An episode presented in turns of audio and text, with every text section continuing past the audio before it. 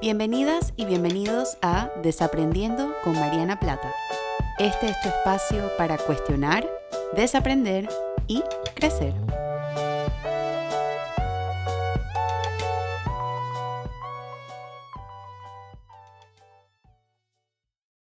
Hola a todas y a todos y bienvenidos a un nuevo episodio de Desaprendiendo. Mi nombre es Mariana y como siempre estoy súper emocionada de compartir con ustedes una semana más, muy agradecida de poder em, estar presente en sus semanas. Como siempre les he mencionado, por lo menos en estas últimas semanas de contenido de cuarentena, estoy muy agradecida de, que de todo el contenido que sale allá afuera, que me estén dando permiso de formar parte de sus semanas y formar parte de espacios de crecimiento emocional. Y el día de hoy estuve pensando diferentes temas de los que podría hablar y conversando con mi invitada de hoy, este, yo creo que llegamos a un tema que muchas personas están viviendo ahorita mismo. Eh, y eso fue lo que me motivó un poco a, a contactarla e invitarla al podcast. Ya teníamos mucho tiempo hablando sobre hacer un episodio juntas. Así que estoy muy agradecida y muy emocionada que finalmente lo podemos hacer realidad, quizás en unas circunstancias que no teníamos planeadas, pero bueno, así está saliendo. Y mm, mi invitada del día de hoy es mi hermana Mari Carmen. Mari Carmen Plata de Rollo. Ella es una abogada con más de 18 años de experiencia, es mediadora y profesional de prácticas colaborativas, así como socia de la firma Virtu Atelier Legal. También ha participado en diversas gestiones relacionadas a la promoción de mujeres en roles de liderazgo y su posicionamiento en juntas directivas y es la fundadora de Plan B Divorce, que es una plataforma multidisciplinaria que brinda asesoría a personas atravesando procesos de separación y divorcio. Hola Mari. Hola Marian, ¿cómo estás? Bien, ¿cómo estás tú? Bueno, bien, aquí quedándome en casa. Así estamos todas. contenta de poder conectar contigo por aquí. Exacto, yo también. Eh, bueno, y adicional a este currículum tan, tan completo, eh, Mari es mi hermana, es una de mis, de mis tres hermanos que tengo. Ella es la mayor y pensando un poco con ella, nosotros hicimos un Instagram Live sobre pasar una separación durante la cuarentena, pero también muchas personas se conectaron estando en relaciones de pareja. Entonces eso es lo que nos llevó a tomar la decisión de hacer este episodio juntas eh, sobre cómo adaptarme a una nueva normalidad en pareja. Y, siempre me gusta hablar de estos temas porque por más de que el expertise de Mari Carmen es el área de divorcio, ella también ha tratado con, muchas parejas y ella también tiene pues su propia experiencia de la cual estoy segura que nos va a hablar, en la cual nos podemos apoyar para, para un poco procesar sobre cómo esta cuarentena está impactando e influyendo las diferentes relaciones de pareja. Y también adicional a eso, yo creo que para las personas que no están en una relación de pareja, igual es valioso escucharlo porque pueden quizás empezar a pensar sobre el tipo de relación, si es que quieren una relación em, donde, donde puedan manifestar como algunas de las cosas que vamos a estar conversando el día de hoy. Y yo creo que para empezar, Mari, me gustaría como que habláramos un poquito en parte de lo que tú has visto en tu trabajo y si quieres, a mí me gusta hablar de mi experiencia aquí en el podcast, así que te invito a que tú también lo hagas, sobre cómo es este tema de la nueva normalidad de las parejas durante esta pandemia. Sí, claro, o sea, a mí, eh, bueno, gracias ante todo por la, por la bella introducción, hermana, también te quiero mucho. Eh, yo creo que sin ánimos de, de, arrancar esto con, con, un cliché, yo sí creo que en cuanto a las relaciones de pareja, sin duda alguna, eh, la pandemia eh, ha marcado un antes y un después para aquellas personas que estaban encaminadas o encaminándose en una vida en común a través de una relación de pareja. Sin, sin entrar mucho a hablar en, en, dimensiones más amplias en el sentido de que yo también creo, y eso lo vamos a tocar un poquito más adelante, pero creo también que la dinámica de pareja en sí probablemente se va a ver cambiada eh, a nivel de la sociedad por motivos de haber tenido que vivir esta situación como la hemos vivido en esta etapa donde de alguna forma vivimos tan interconectados, vivimos tan conscientes de muchos aspectos. Eh, y en ese sentido, bueno, te felicito porque tú siempre creo que traes a colación eh, esa conciencia que tenemos hoy en día de, de muchos temas que estaban como por bajo la superficie de los cuales anteriormente tal vez no teníamos tanta, tanta, tanta visibilidad. Yo creo que uno de los temas que, que me, que de una vez me, me, surge cuando pienso en qué tipo de cosas pueden ir saliendo a, a, flote cuando vivimos esta, esta época de, digamos, cuarentena, hablándolo propiamente, de tener que eh, encerrarnos o cerrarnos o enclaustrarnos o como le queramos poner en cuatro paredes con esta persona a quien le vimos muchas cualidades y muchas cosas maravillosas, pero que también es un ser humano al igual que nosotros y que trae también ciertas cosas a la relación que no necesariamente son aquellas que para nosotros son más fáciles de manejar, ¿no? Entonces, lo primero que me viene a la mente es aquellos temas con los cuales entramos a la cuarentena, o sea, esas cosas que nosotros teníamos antes de que se diera eh, el mandato de quedarnos en casa, y que por algún motivo u otro o habíamos decidido ignorar o habíamos dejado en pausa o habíamos querido eh, tal vez meter debajo de la alfombra, como dice la gente, ¿no? Esos que son eh, eh, temas que no han sido resueltos, que no fueron resueltos o que tal vez no fueron resueltos en una forma donde los dos en la pareja se sienten cómodos y contentos. Estos son temas que de alguna forma ya venían afectando muy probablemente lo que es la comunicación. Y cuando hablamos de afectar la comunicación, no necesariamente es la cúspide del conflicto, porque a veces pensamos, bueno, es que tiene que ser que nos estamos tirando las chancletas para entender que hay un problema. No es así. Los problemas de comunicación, y eso tú lo sabrás mejor que yo, eh, Marian, por tu especialidad, vienen desde antes, de hecho vienen desde los silencios profundos, claro. desde, desde aceptar cosas con las cuales yo no me siento 100% cómodo sin atreverme a decirle al otro, tal vez porque no quiero herirlo, tal vez porque no sé cómo decírselo, tal vez porque no creo que me merezco el espacio para decirlo.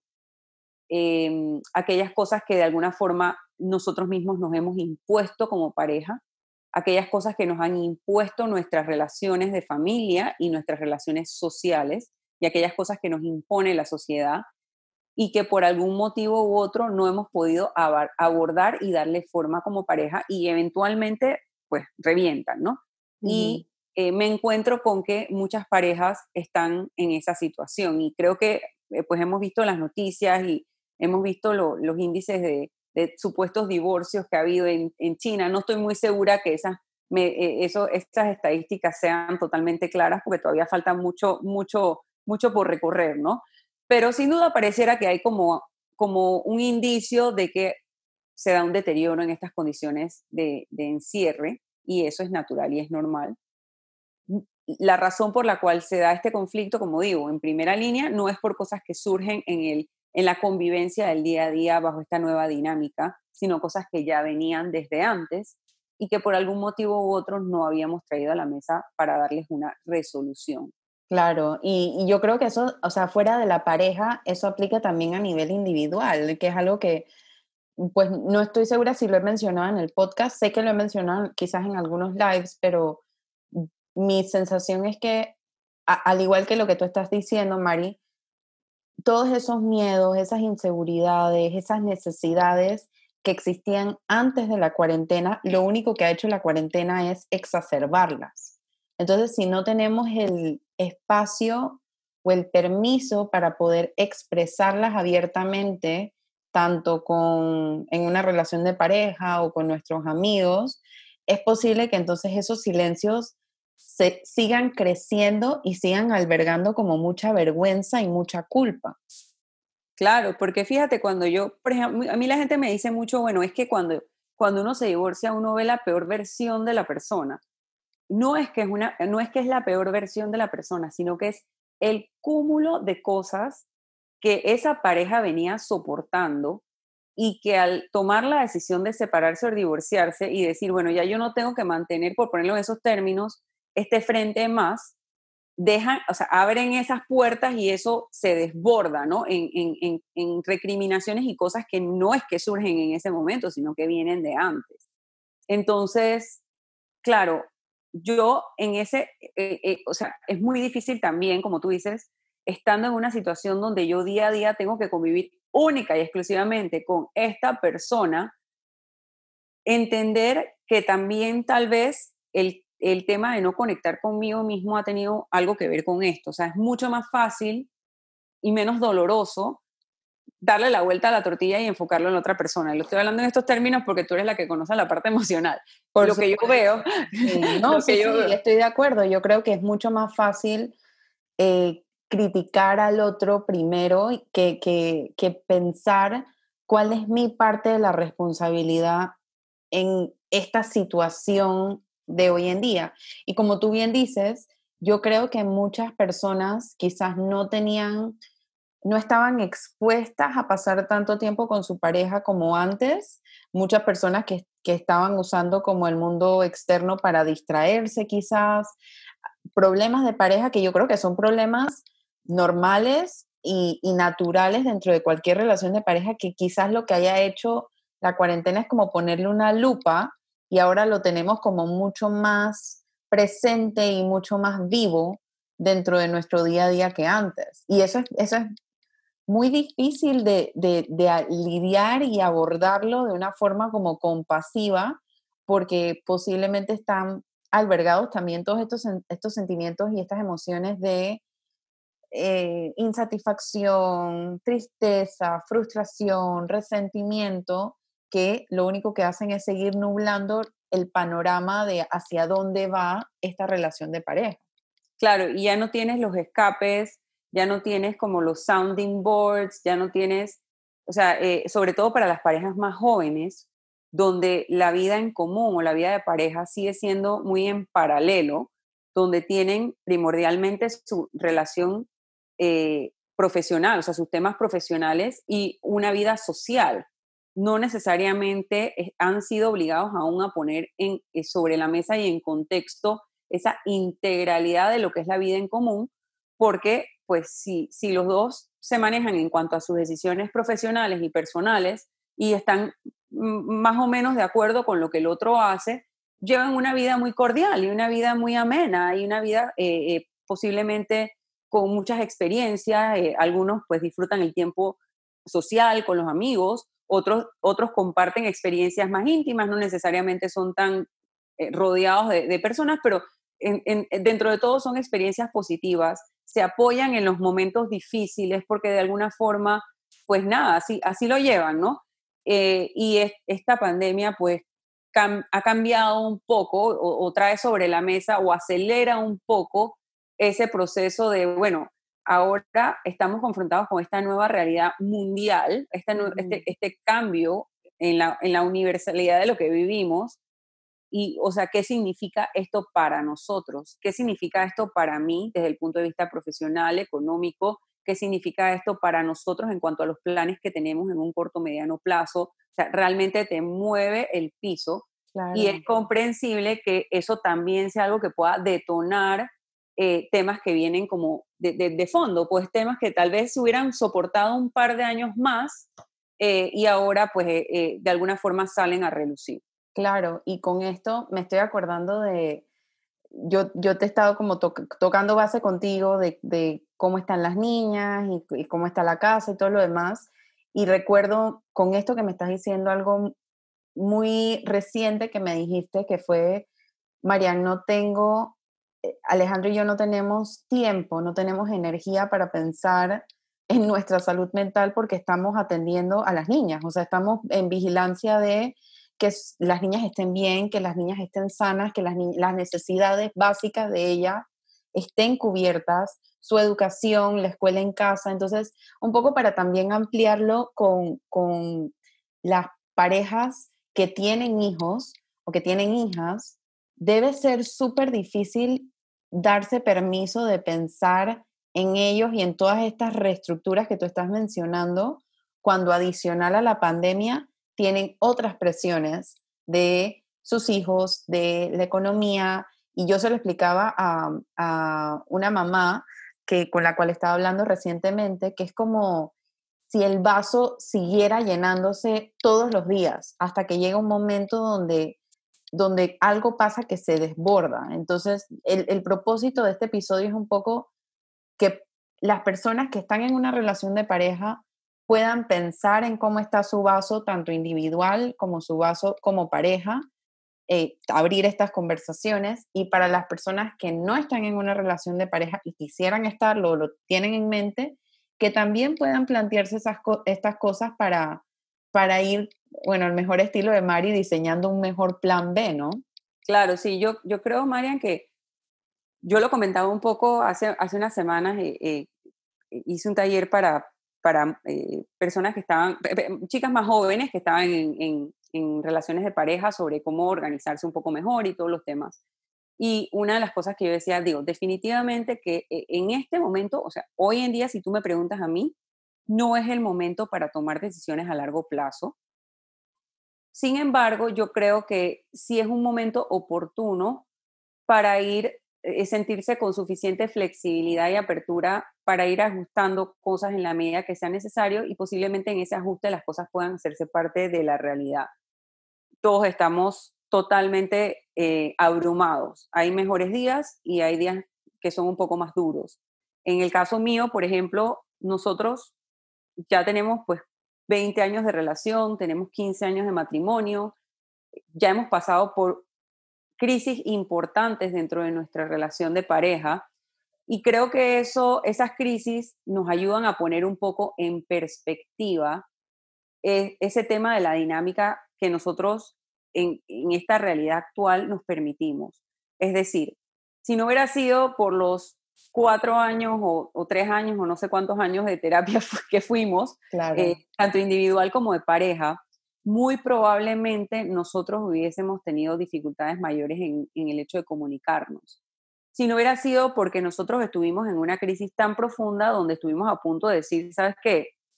Se acabó esto, eh, plan B, o lo, que sea, y no sé si iba a ser un, plan B, pero eh, creo que, tal vez nosotros no estaríamos equipados para, para manejar muchas de las cosas, y aún habiendo vivido esa, crisis, eh, y aún habiendo salido del otro lado con nuestra relación de familia y todo lo demás, eh, creo que es, es, abrumador y lo que lo ayuda a uno a mantenerlo en contexto es entender que como muchos otros cambios que uno va a tener en la vida de pareja, es un cambio más. Claro. Y con cada crisis y con cada cambio y con cada conflicto, eh, uno se, se presenta nuevamente la pregunta de esta es la persona con quien yo quiero ir a la siguiente etapa. Esta persona realmente siento que me está soportando, o sea, que, está siendo el, el teammate o, el compañero de equipo que yo necesito para, para lo que viene ahora, para salir de esta y entrar en la siguiente etapa. Creo que es válido hacerse esas preguntas y no temerle a las crisis, no tratar de evitarlas, porque tocando un poco lo que hablábamos al principio de estos temas que, están en el trasfondo y eventualmente revientan, si nosotros vivimos en constante temor del conflicto, de, qué, puede, qué puede representar para nosotros esta crisis, qué pérdidas vamos a tener con esta crisis, lamentablemente nunca vamos a reparar lo que está molestando desde el inicio. Entonces yo por eso siempre le digo a mis clientes, tanto de divorcio como aquellos que no están en una etapa de divorcio, el conflicto como tal no es malo, el conflicto como tal es necesario. Nosotros lo que podemos hacer es prepararnos para afrontar esos conflictos. Y si tenemos del otro lado a alguien que está dispuesto a afrontarlo con nosotros, entonces lograr un punto en común para echar hacia adelante. Entonces creo que en, en parte, atendiendo tu, duda, sí, es un reto inmenso, es un reto diario, cada hora, cada segundo. Eh, le exige paciencia, o sea, como te digo, hay momentos donde realmente uno, uno dice, es que ya yo no tolero una semana más de esto. Claro. Es muy, muy duro, pero eh, creo que si uno se encuentra, al final puedes conectar con ese hilo que te mantiene amarrado con esta persona y logran crear un canal de comunicación y ponerse como pequeña, pequeñas metas o traer sobre la mesa aquellas cosas que no le molestan. Esa puede ser una meta en sí.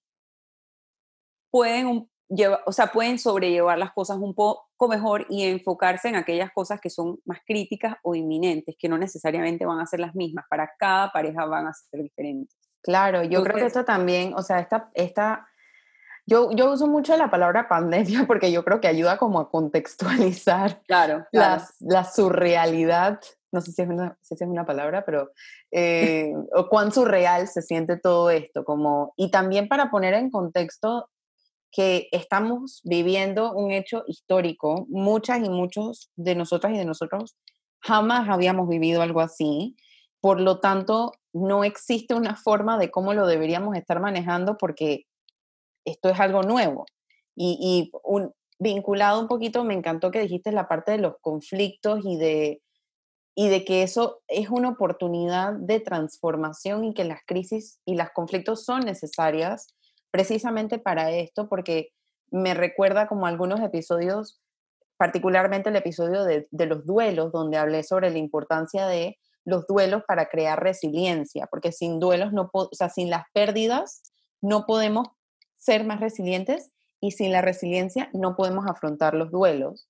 Y también me ubico al episodio más reciente sobre cómo sentirnos suficientes, porque yo creo que con esto que, que tú estabas mencionando, me recuerda mucho algo que, que, tú misma me has dicho en relaciones de pareja y tal, es poder elegir nuestras batallas. Y yo creo que precisamente por eso estaba hablando de la pandemia, porque yo creo que si estamos en modo de supervivencia, este es un buen momento para evaluar cuáles son las verdaderas prioridades dentro de mi relación de pareja dentro del futuro de pareja que quiero establecer con alguien. Y un poco pensándolo, pensándolo en, este sentido, algo que tú y, tú y yo hemos conversado mucho, tanto fuera de live, o sea, en, nuestra, en nuestras videollamadas semanales y nuestra, nuestros intercambios de, de artículos y de ideas y todo lo demás, es cómo esto ha traído a flote la carga invisible en la casa, por ejemplo.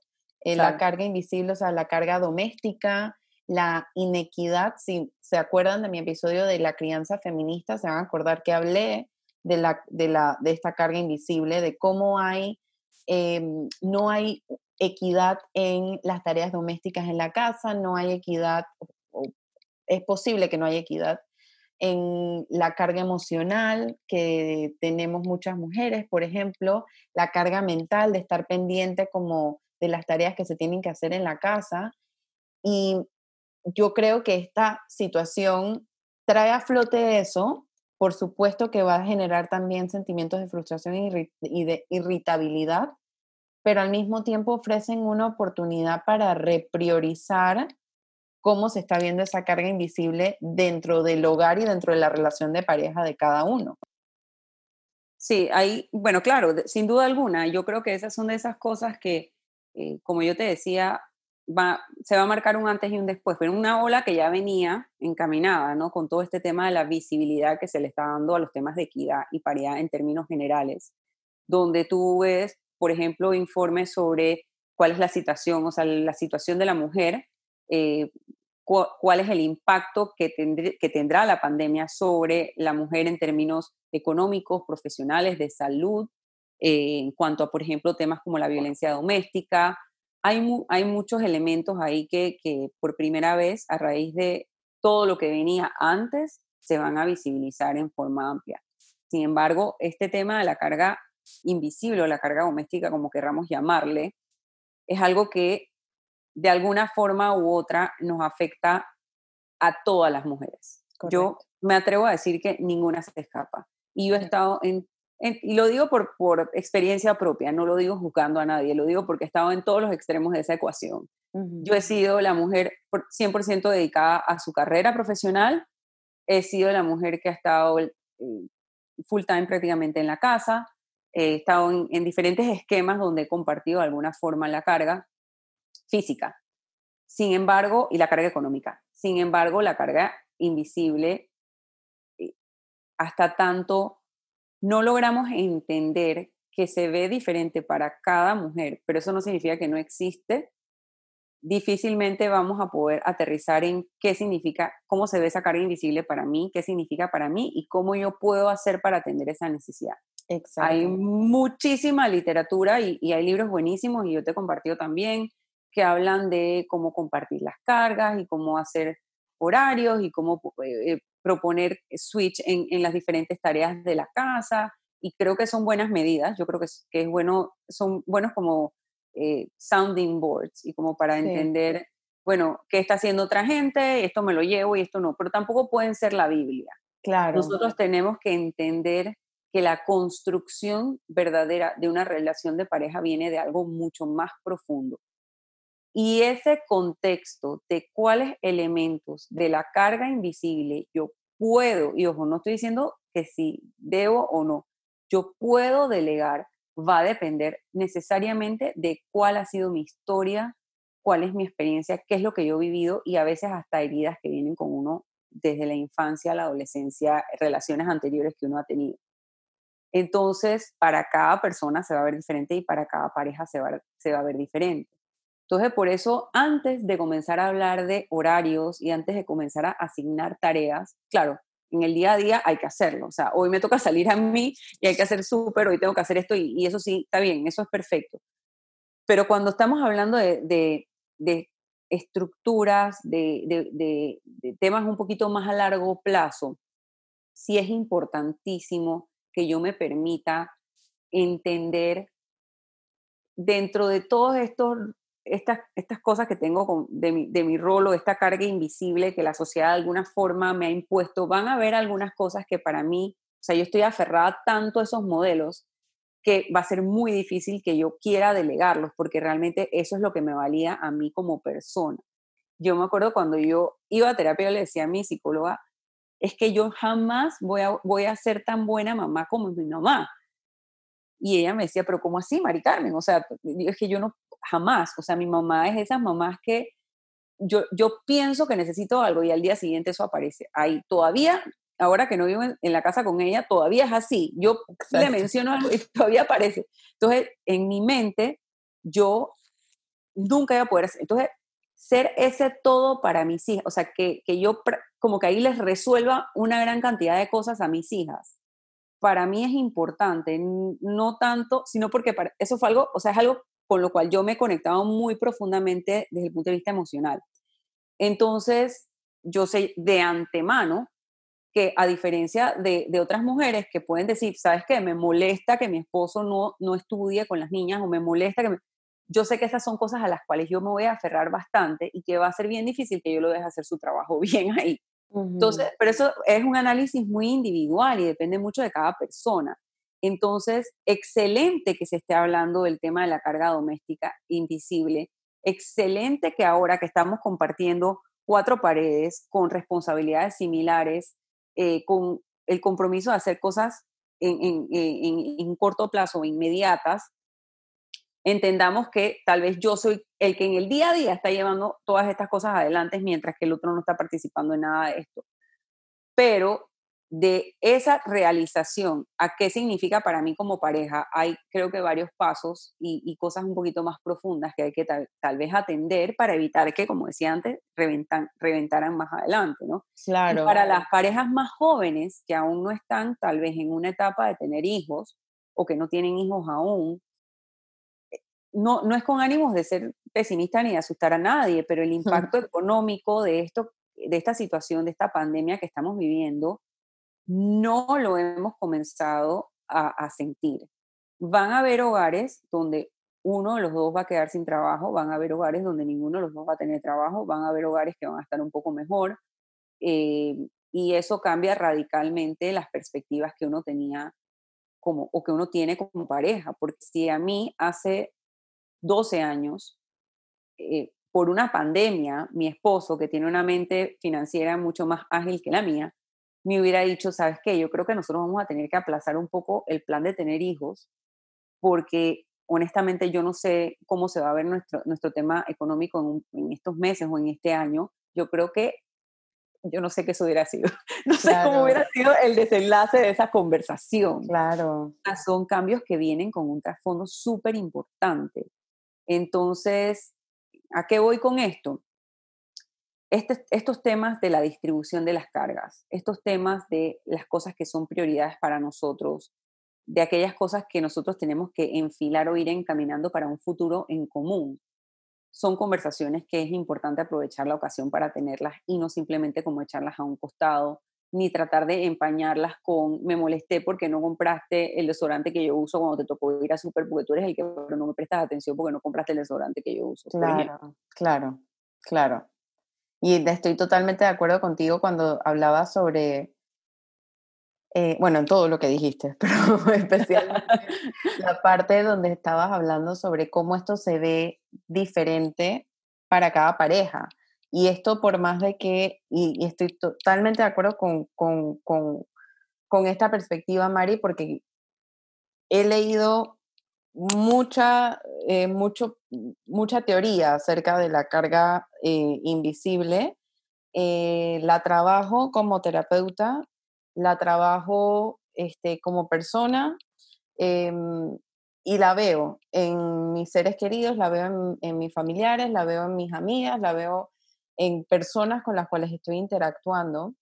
Y también noto que para cada pareja las prioridades son distintas. O sea, lo que para mí es equiparar la carga en casa, en un área, por ejemplo, en el área mental, yo no quiero ser la que siempre está pendiente de todo lo que hay que comprar todo el tiempo.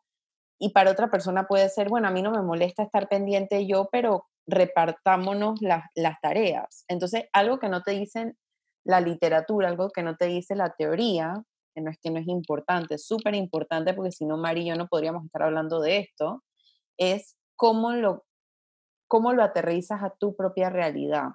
Así es. Esta, esta crisis, esta cuarentena, esta pandemia está ofreciendo una oportunidad para tener estas conversaciones que quizás nunca habían salido a flote porque, como tú bien dices, no habíamos tenido oportunidad de estar 24 horas al día, 7 días a la semana por un mes seguido. Claro. Teniendo que repartirnos estas tareas, teniendo que estar pendiente de la casa, estar pendiente del súper, extra planear, porque ahora tenemos los días y el tiempo en el que podemos salir súper contado. A eso le agregamos la, la, la, parte de los niños en las parejas que tienen niños en casa, le agregamos la parte emocional con la carga emocional, que también es una realidad. Entonces, esta, esta, o sea, el propósito de todo este episodio es un poco traer a la luz esto y como todos los episodios que hay aquí en Desaprendiendo, que ustedes se puedan llevar esta información y aplicarla dentro de sus propias vidas. O sea, quizás escuchar este episodio en pareja o, no sé, agarrar cosas de aquí y tener una, a mí me, encanta sugerirle, esto no es una idea mía, esto lo leí en el, en el blog del Instituto Gottman, que él habla sobre, ellos hablan sobre tener date nights para hablar de estas cosas, o sea, noches donde nos ponemos una hora y una fecha y el jueves vamos a cocinar algo rico eh, nos vamos a sentar y vamos a hablar sobre esto. Porque lo que muchas veces caemos en hacer es que estamos como tirando esta información en tiempos donde quizás la otra persona no tiene ni la energía ni el tiempo para recibirla. Entonces, setear una fecha, setear un día, setear una hora para hablar de estas cosas ayuda a que ambas personas estén en la misma página. Ok, ya yo sé que este día nosotros vamos a hablar sobre cómo van a ser las finanzas este próximo, estos próximos seis meses o este próximo año, cómo va a ser la distribución de la carga en casa, qué estoy sintiendo, qué estoy necesitando, qué sientes tú, qué necesitas tú. Y estas conversaciones vulnerables las tenemos que tener constantemente. Es muy probable que muchas parejas hayan pasado muchos años sin tenerla. Y esto no lo estoy diciendo con ánimos de generar vergüenza, ni culpa, ni juicio, porque yo creo que la vida pasa y obviamente estas cosas quizás no tenían tanta prioridad como antes, pero rescatando lo que Mari también ha traído a la mesa es, esta es una oportunidad para hablar de estas cosas. Y un poco yéndonos ya, y esto es como, me encanta que tú te, Mari me envió como una guía eh, que es casi como si lo hubiera hecho yo, porque siempre, digo, no por nada somos hermanas, que termina como en una nota esperanzadora, un poco algo que a mí también me gusta hacer en el, en el podcast es no abrir cajas de Pandora sin ofrecer como herramientas para cerrarla después. Entonces a mí me gustaría como que después de todo lo que hemos conversado, ofrecerle a las personas que están escuchando algunas, algunas guías de qué pueden hacer con toda esta información. Sí, yo creo que, eh, bueno, una de las cosas que tenemos que tratar de eh, ponerle como eh, mute es a la, sobrecarga de consejos. Quiero partir de esa premisa y que esto que voy a decir no suene como un consejo, sino como tal vez algunos parámetros que, eh, que tomen lo que, lo que le funcione y, y voten a la basura lo que no. Porque Me encanta. Hoy en día estamos leyendo y escuchando y ven, o sea, yo todos los días veo diferentes horarios de lo que tiene que estar haciendo mi hija de tres años en la mañana y cómo yo tengo que separar eh, una hora a la semana con mi esposo. Este tema del date night que me parece fantástico, pero yo jamás en un date night hablaría de ninguno de estos temas profundos. claro. O sea, pero, soy yo, porque claro. soy yo, me explico. ¿no? O sea, creo que son súper buenas ideas y demás, pero hay una sobrecarga de consejos que hay que... Y también de la familia, porque la verdad que la familia es bastante... Eh, sin ningún ánimo de ser, de, de, de, hacernos daño, al contrario, por hacernos bien, porque quieren de alguna forma transmitirnos sus experiencias y que nosotros no nos vayamos a estrellar contra la pared si ya tenemos el ejemplo de, ellos el cual queremos vivir. Eh, pero viene una serie de consejos y unas expectativas que honestamente jamás las vamos a lograr eh, cumplir a, a, cabalidad. Claro. Entonces, yo lo que diría en primera instancia, que sean súper realistas y que no, no, no, se propongan metas de resolverse los próximos 5 a 10 años en las próximas semanas, porque eso no sé si va a pasar. Sí. Yo lo que me enfocaría en, el contexto de conversaciones son conversaciones como tú, tú cómo te sientes con esto, o sea, qué es lo que a ti más te está eh, afectando de toda esta situación, qué es lo que más te preocupa de toda esta situación, qué es el lado bueno que tú le sacas a esto. Yo creo que esas conversaciones pueden ser un punto de partida necesario, importante y valioso para conversaciones más profundas y temas que tal vez se quedaron atrás a volver a conectar con temas que viene uno o con los cuales uno llegó a la relación y que posiblemente nunca ha tenido la oportunidad de, sacarlos a relucir, ¿no? A veces no son temas bonitos, ni sexy, ni, ni agradables, pero son temas reales y es bueno compartirlos porque esta es la persona que va a estar contigo en las buenas y en las malas y ahora estamos en las malas. Entonces, tener ese tipo de conversaciones como going back to basics o olvidarnos de todas las expectativas, de las metas, de los proyectos por un segundo y conectar con esa persona que tienes al lado en lo más profundo de su ser, con sus sueños, con sus anhelos, con sus ambiciones, porque no, me gusta mucho hablar de ambiciones, buenas o malas. Comenzar partiendo de, de, es, de esa forma que yo le voy dando a esta, a esta persona o como yo me voy presentando, a, a decir, mira, ¿sabes qué? Si nosotros agarramos y comenzamos con un lienzo en blanco y decidimos pintar nuestra relación de pareja al día de hoy. Posiblemente no se va a ver igual hace seis meses o hace un año o cuando nos casamos hace cinco años. Hoy en día tiene este elemento que salió a relucir porque tuvimos una pandemia, pero aquí está y es bien importante para mí y para ti. Y como irle dando forma a lo que nosotros queremos, qué es lo importante para nosotros, qué es lo que realmente nosotros valoramos.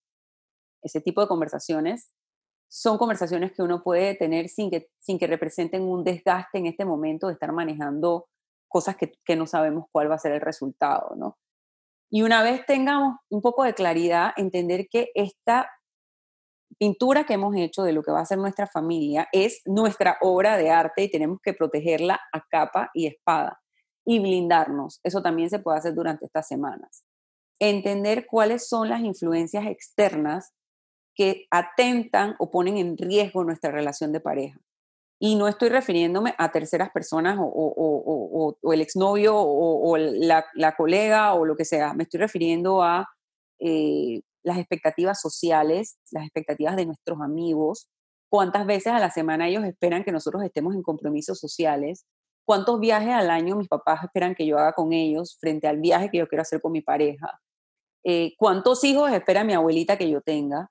Cuántas horas mis jefes eh, eh, o mis superiores esperan que yo esté en la oficina, cuántas horas yo necesito dedicarle a este proyecto que es mi pasión de la vida y que para mí va a ser importante echarle adelante. Y en base a las respuestas para cada una de estas interrogantes, decidir, bueno, mira, con esto podemos ir trabajando. Y estas son cosas que uno tiene, conversaciones que uno no tiene que tener enfocadas en tener una respuesta ya, sino ir anotando, yo diría, o sea, casi casi como un journaling, aunque yo nunca he sido tan estructurada como para tener un journal, pero más o menos como tener esos conceptos mentales. Y luego entonces sí ponerse la meta y decir, ¿sabes qué? Una vez salgamos de esta, trabajemos en un plan de acción donde la meta sean aquellas cosas que nosotros hemos identificado como lo más importante y lo más valioso y el trabajo sea cómo vamos a llegar allá. Y eso va a ir cambiando, o sea, entender que en cada etapa y con cada decisión eso va a ir cambiando. El mundo está ahora mismo en un grado de incertidumbre general, así que nosotros no nos debemos poner ninguna presión de tener respuestas ya, pero sí podemos ir aprovechando para darle forma a eso que tal vez dejamos en el pasado como un poquito olvidado, ¿no? Y que de ahí salga, como digo, nuestra obra de arte, ¿no? O sea, nuestra, nuestra fotografía o nuestro retrato de, de, familia que queremos ser, y no estoy hablando de cinco chiquillos y el perro y la casa, no, me refiero a tú y yo. Cómo nosotros queremos compartir o cómo queremos vivir los próximos cinco años, los próximos diez años, el resto de nuestra vida, que es importante. Probablemente esas cosas que lo, que lo hacen a cada uno de ustedes eh, vibrar, las cosas que lo hacen a uno sonreír, las cosas que lo llenan de vida, son las cosas que más enamoran al otro. Entonces a veces uno también tiene que, sentirse cómodo con decir, tú sabes qué, yo amo mi trabajo, a mí me encanta lo que yo hago, o yo estoy enamorada de este proyecto que tal vez a ti te parece que no va a funcionar, pero yo quisiera tener la oportunidad de echarlo para adelante, porque esto es lo que, lo, que me hace a mí sonreír y, tal. Entonces, bueno, ir trabajando así poco a poco y entender que para cada uno eso va a ser distinto. Eh, pero creo que, no sé si, si, si a manera de, de como dejárselos ahí para ver qué rescatan de todo ese, de todo ese zancocho, se quedan con algún concepto que les pueda funcionar en sus respectivas realidades. Claro, no, me parece genial, Mari. Yo creo que yo creo que lo, lo, yo creo que al final del día como que se traduce, y tú lo escribiste en la, en la guía que me mandaste, a desaprender, o sea, desaprender quizás la idea que tú tenías, o sea, esto, lo que la vida, lo que, lo que ha pasado con esta cuarentena es que la vida ha hecho lo que le dio la gana, el universo, Dios, lo que uno crea con, con los planes que teníamos hasta este momento. Entonces, es cuestión ahora de preguntarnos eh, qué tipo, dentro de las posibilidades, obviamente, porque yo creo que hay personas que quizás tienen más oportunidad y más privilegio de pensar en estas cosas, mientras que hay otras que están en modo de supervivencia y es, ambas son igual de válidas. Em, pero vale la pena abrir el espacio para desaprender en pareja también y, y de poder hacerlo quizás abrir estas conversaciones, como les dijo Mari, con llevándose lo que, lo que quieran, dejando lo que quieran, aplicando lo que quieran, modificando lo que quieran también, porque de eso se trata, yo creo que todo el contenido que estamos consumiendo, incluyendo el de salud mental también. Em, yo antes de, antes de, darle las gracias a Mari, yo quiero, bueno, recordarles que este episodio como todos los episodios del podcast, de ninguna forma intenta reemplazar psicoterapia.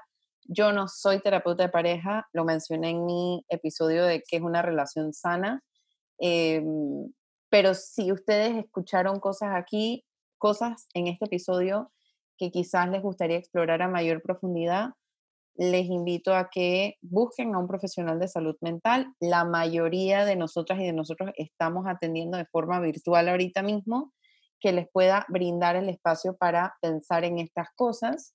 Este, gracias Mari por acompañarnos el día de hoy. Estoy segura que no va a ser la última vez que hagamos un episodio porque siempre se nos ocurren temas nuevos para, para hablar. Este, y para las personas que no te siguen o que no este, conocían de ti, cuéntanos cómo te podemos contactar, a dónde podemos encontrarte.